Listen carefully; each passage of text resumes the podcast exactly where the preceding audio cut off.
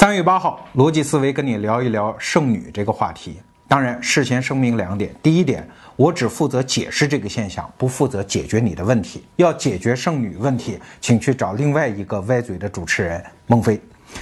声明第二点，很多人可能指望用我这期节目给父母看一看，向他们解释为什么我们不结婚啊，为什么我们嫁不掉呀？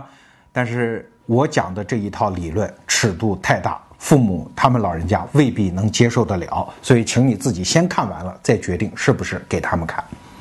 剩女这个问题其实很古怪，也很悲催，它是现代人生活的一种隐痛。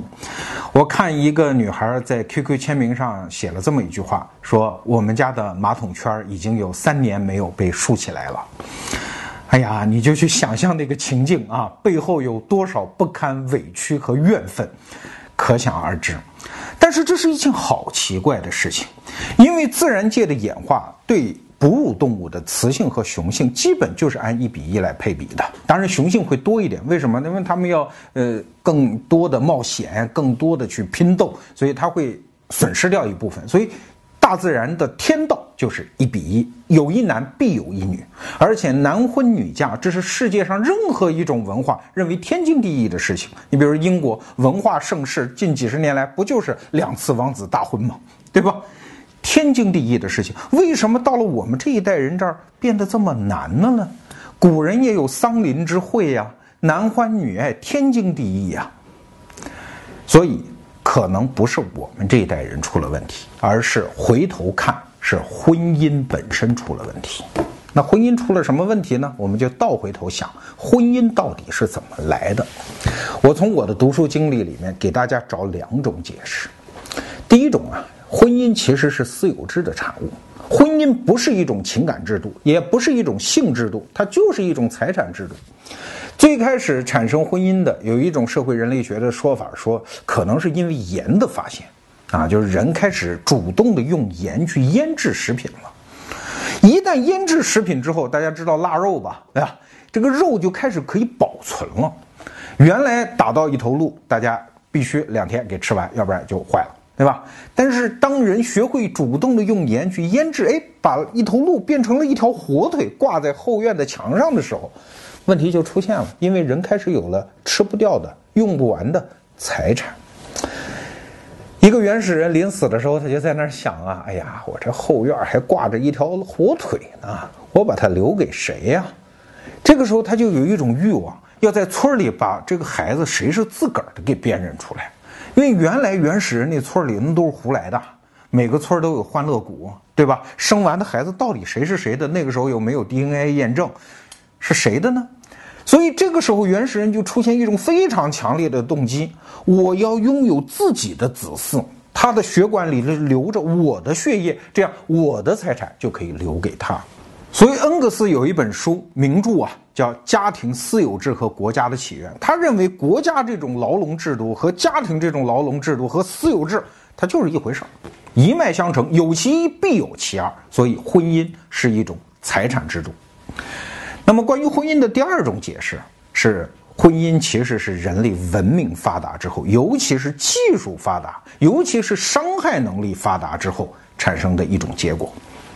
你看那些动物界，往往都是采取后宫制，就是比如说鹿群，对吧？我们打，公的在一块打，打完了选出一头最棒的，剩下所有母鹿都是我一个人享用，你们打败的一边去，站旁边看吧。啊，但是人类这么玩。刚开始也许是可以的，但是随着人类由黑猩猩那会儿，他渐渐的拥有了高超的智力，他学会了偷偷的拎一块砖头在暗处等着把你拍死的时候，整个强者和弱者的对比就发生了变化。尤其后来出现了武器，这种变化就太大了啊！举个简单的例子，比如说我和泰森，对吧？如果泰森说全班女同学都是我的，我要是没有武器，我也只有干看着，打不过他嘛。但是当我有了一把刀呢，啊，我和泰森之间在暴力上的这种差距就没有那么大了啊，都是你的，我就必须呃孤独而死，凭什么呀？既然我有一把刀，这把刀就必有它的用处。那么泰森会不会回过头来要跟我谈判呢？说这个一般女生五十个，要不你你分俩？其实婚姻为什么人类最后会形成一种稳定的一夫一妻制，跟这种人类的文化、智力和技术以及暴力工具的发展是有关系的。到最后，强者不得不向弱者让步，说那就这样吧，那就一夫一妻制，一人一个。但是呢，我因为我有暴力比较强，对吧？或者我比较财产比较多，我挑好的，漂亮姑娘归我。然后我还是不满足呢，我再纳几个妾，但也仅此而已。我们的基本婚姻制度就是一夫一妻，做了一个定型下来。不管哪种解释是合理的，总而言之，婚姻其实是人类随着文明、技术、暴力手段发展的一种。附生物，但是要知道，我们人类文明正在准备进入一个全新的阶段，而此前六千年来形成婚姻制度的那一系列基础，都几乎在崩溃之中。现在的女性恨不得老婆挣的比丈夫还多，凭什么我要进入你的门楣，嫁汉嫁汉，穿衣吃饭，成为你传承私有财产的这样的一种制度工具啊？凭什么我要接受你过去的婚姻，男性之间分配性资源的婚姻制度的一种附属物啊？所以，婚姻制度的基础正在发生崩溃。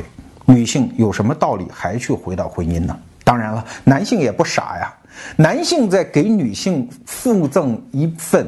婚姻的枷锁的同时，还送给女性另外一个东西，那就是对失去这副枷锁的恐惧。想想也能理解，一个人如果在牢里已经关了你六千年，这个时候说放你出去了，那你出去看到蓝天和那么刺眼的阳光，那一刹那，难道你不会生出我要退回到牢笼当中的一种愿望吗？这其实就是我们这一代剩女面对的一种纠结。一方面，你根本看不上那些男性。你们真的缺男人吗？不缺，你只是看不上而已。所以很多父母会劝你说：“哎呀，不要太挑剔嘛。”哎，凭什么不挑剔啊？从哺乳动物开始，一直到人类，雌性动物扮演的这样的一个角色，就是去挑剔，就是去寻找那些在斗争中胜利的雄性，然后来传承后代啊。我们凭什么跟我们几万年、几百万年形成的？生物本能去斗争，我们不去挑剔呀，我们要去委身嫁给那些在竞争中失败的男性呢？凭什么要求我们这么做？这不符合天道。刚才说到，婚姻是男性为女性打造的一副牢笼，那是不是女性就不需要婚姻呢？非也，进化论上也有这样一个解释，女性也需要婚姻。为什么呢？和人类的生理结构有关。你看那个小鹿、小马呀，生下来它就会跑。但是人类的幼崽，那些婴儿生下来，在一年之内完全没有行动能力，六岁之前完全没有独立生存的能力，这是为啥呢？因为人类有着超级发达的大脑和智力，所以那么大一个硕大无朋的头部，它必须在它没有发育成熟的时候就得生出来，否则女性的骨盆和产道都不能容纳这么大的体系。所以生物学家有一句话说：人类的婴儿其实只是个胚胎。这就给人类的女性出了一个天大的难题，因为只要她不断的生育，她这一生基本上要不就处于这种漫长的怀孕期，要不就处于漫长的哺乳期，要不就处于照顾幼崽这样的阶段。要知道，在哺乳期当中，一个女性的每天的能量消耗可是相当于我们今天一个运动员每天强训练的那种能量消耗，而且她在无论是哺乳期还是照顾幼崽还是怀孕期，躲避野兽的能力也几乎是没有。所以，人类的女性实际上出现了一个需求，那就是她必须要绑定一个男性，为他自己提供相应的，比如说觅食啊等等，来照顾这个孩子的资源。这就是女性对于婚姻的一个需求。但是，女性在婚姻当中其实一直是处于相对来说比较主动的地位的，至少在原始人那里是这样。比如说，有一个社会人类学家对。巴拉圭北部的一个叫埃克印第安人的部落就做过一个调查，发现这个部落特别有意思。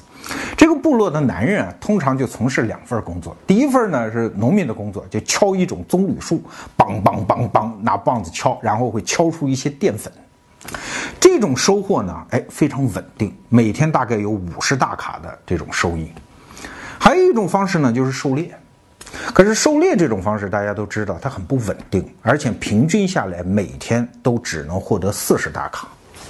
这个时候，印第安的女人们就面对一个选择：对于保护幼崽来说，对于养活自己的婴儿来说，每天多出来那十大卡不得了啊！那相当于你要看一九四二那个电影啊，那个时候一个窝头，那就能救活一家人呢。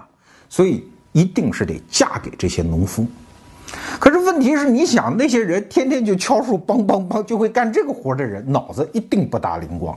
而相反，那些在丛林中健步如飞的猎人们，又聪明又敏捷，然后可能哎又勇猛，体型也好看，这些人就成为这些女性心目中的那些呃呃今天的这个男明星。所以，社会人类学家去调查，他们一共采访了六十六个当地的这个部落里的女性，说：“你们认为你的孩子最可能的父亲是谁？”那么平均下来呢，每个女性提到的男性是二点一个。换句话说，他们都不认为自己的孩子一定是自己那个丈夫的啊。而这六十六个人里面有五十五个女性提到了同一个男性。这个人就是村里最优秀的那个猎人，所以你看，女性在婚姻当中，实际上她不仅是陷入牢笼，在合适的情况下，她也显出了一种对主动性的这种把控。其实，在人类的婚姻史当中，尤其是原始社会的婚姻史当中，我们都可以看到这样的一种迹象，就是女性用她那种阴性的价值观和能量，在不断的争取回。对于婚姻和两性关系的控制权，要理解这一点，我们得回到美国动物学家的一个研究当中。一九七一年，美国一个动物学家叫萨拉赫迪，他到印度的北部一个邦去观察一种印度的叶猴，啊，这是一种猴。这个猴呢，它的文化是这样的，就是猴王啊，打赢了，所有的母猴子都我一人的。但是呢，它有老的时候，对吧？所以每过二十多个月，大概两年多一点。那外面的那些公猴子就说：“哎，你小子老了，哎，进来篡权夺位，然后把老猴王打一顿，然后哎，我当新猴王。新猴王上任之后干的第一件事情是什么？把幼崽全部杀掉。这很简单，这些崽不是我的种啊啊！而且你们这些母猴子都在哺乳期，又不能怀上我的孩子，那干脆咱们。”斩草除根，不仅把老猴王打掉，把他孩子全部掐死，然后你们迅速的进入能够怀孕的状态，然后哎，我来享用我的后宫的这些母猴子。那么这些母猴子会怎么对付他们呢？母猴子的方法非常简单，就是一旦趁这个猴王不注意，就跑出去跟那些在周围虎视眈眈的那些旁边的那些公猴子乱叫，啊，一通胡来。那么这个策略的本质是什么？你从母猴子的角度想，反正现在是这个猴王当家，可是二十多个月之后，可能就是外面那一堆不知道是谁是胜利者，要把现在的猴王干掉，成为新一任君主。我现在跑出去跟他们胡来一通，到时候我就可以告诉你，这可能是你的娃哦，不见得是现在猴王的崽哦，你不见得要把他杀掉哦，所以它实际上是一种两头下注的策略。就是既维护住现在猴王对自己的宠爱，然后又出去胡胡搞，然后对新猴王打一个迷魂汤，然后给他喝，然后确保自己和自己幼崽的安全。这是猴子的策略。那么人类会不会也有相应的策略呢？给大家推荐一本书吧，今天我就不细讲了。这本书的名字叫做《被劫持的私生活》，它的作者叫肉唐僧，在里面。他给我们讲了一种理论，那就是人类的女性呈现出很多和平常的哺乳动物不一样的性状。比如说，它有一个硕大的乳房，这是任何哺乳动物没有的。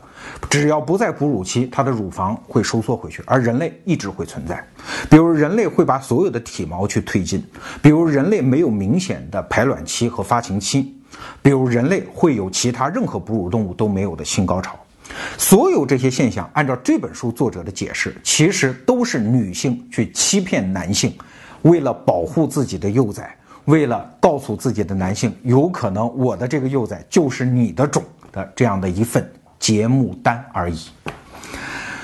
所以在漫长的进化史当中，其实女性是以自己的阴性力量在掌控着主导权。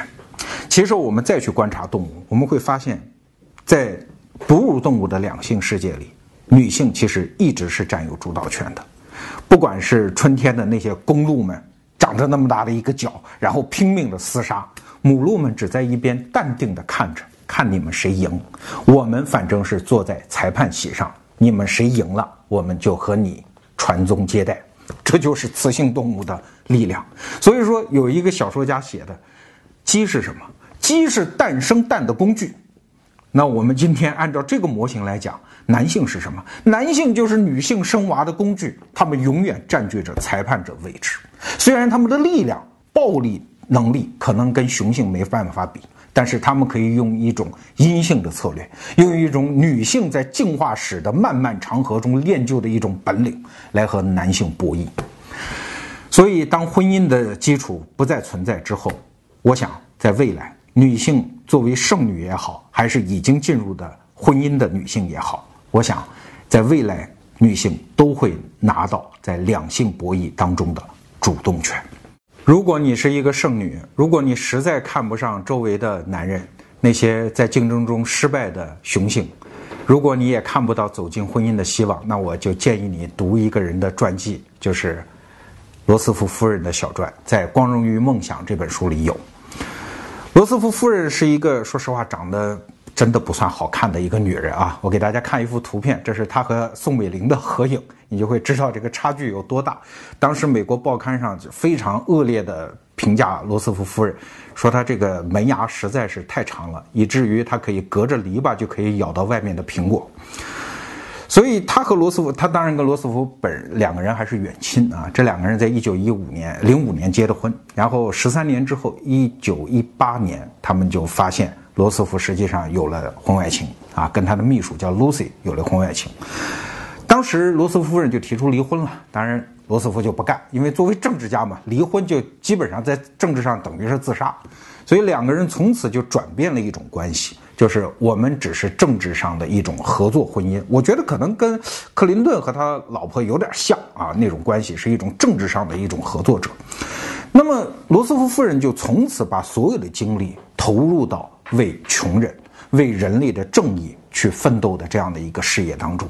所以一直到一九四四年罗斯福死的那一天，其实罗斯福夫人都不在身边，罗斯福是死在他的那个情人，也就是 Lucy 的怀抱里。罗斯福夫人知道这个消息之后，哭了两嗓子，然后又恢复了冷冷静，然后又投入到无穷无尽的为人类。人权去奋斗的事业当中，罗斯福夫人这个人一生非常伟大，她几乎奠定了美国第一夫人的所有行为模式，包括宋美龄很多当第一夫人的行为模式都是跟她学的，什么看望伤兵啊，搞人权运动啊，参加社会活动啊等等，以至于后来美国总统竞选的时候都要打出口号，选我买一送一哦。啊，比如当年的克林顿竞选的时候，呃，他的这个老婆就说，选了他就等于又搭售了一个我哟，等等，这其实都是罗斯福工人夫人的功劳。但是我今天想说的，并不是说大家应该学他，当丈夫背叛了你，当家庭背叛了你之后，你就应该把精力投入到无穷无尽的公益事业当中。我想说的，恰恰是罗斯福夫人在一九六三年死的时候，给自己和罗斯福选的一块墓碑上的那句话。那句话是罗斯福本人在美国经济危机当中说的，就是“打败我们的是恐惧本身”。对，对于婚姻，有的时候打败我们的是对婚姻或者说不能进入婚姻的恐惧本身。在进化论当中，有一个永远的谜题，就是为什么从猴子能突然变成这么聪慧的人？有一派说法是这样的，就是人把握住了自然界最珍贵的礼物，获得多样性。你看，人类有两个表亲啊，一个是大猩猩，一个是黑猩猩。大猩猩采取的性制度是后宫制，也就是说，只要我打赢了，所有的母猩猩都我一人的，你们边儿去，啊。那么可想而知，只有那些体魄最强健、暴力能力最强的。大猩猩才能把自己的基因往下传，那么一代一代的自然选择，到最后，你看，大猩猩的公的大猩猩的体型就变得非常大，是母猩猩的三到四倍啊，就是我们在电影里看见的那个金刚，哇哇，这只会来这个的，所以他们的智力是没法发展的，他们能发展的就是暴力。而人类的另外一个血缘要近得多的近亲是黑猩猩，黑猩猩的性质都不一样啊，他们是群婚制。互相之间胡来的，要知道胡来也培养一种能力啊，那就是智力。啊，因为在群婚制当中，一只黑猩猩要想把自己的基因传下去，获得交配的机会，它就得有嫉妒、欺骗、猜测等等这些需要玩脑子的这样的一些活动能力。只有那些最聪明的黑猩猩才能把自己的基因通过婚姻传下去。一来二去，于是就有了人类。所以，人类其实是多样性的产物。在今天，如果你是一个剩女的话，你可以选择抛弃婚姻，你可以选择不要家庭。但是我奉劝一句，你不可以选择不要多样性，你不可以选择不要男人。所以，宅女和剩女完全是两个概念。我不知道你有没有听懂我的意思。